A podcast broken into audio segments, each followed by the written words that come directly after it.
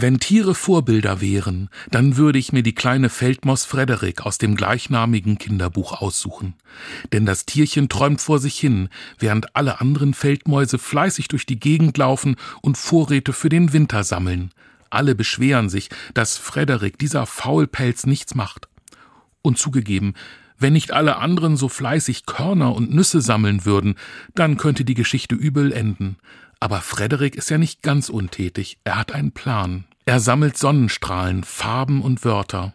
Nichts, was man essen kann, aber was man eben auch zum Überleben im Winter braucht. Und er will teilen. Einen kleinen Vorrat davon wünsche ich mir. Eine behütete Nacht wünscht Ihnen Sven Christio von der Evangelischen Zeitung.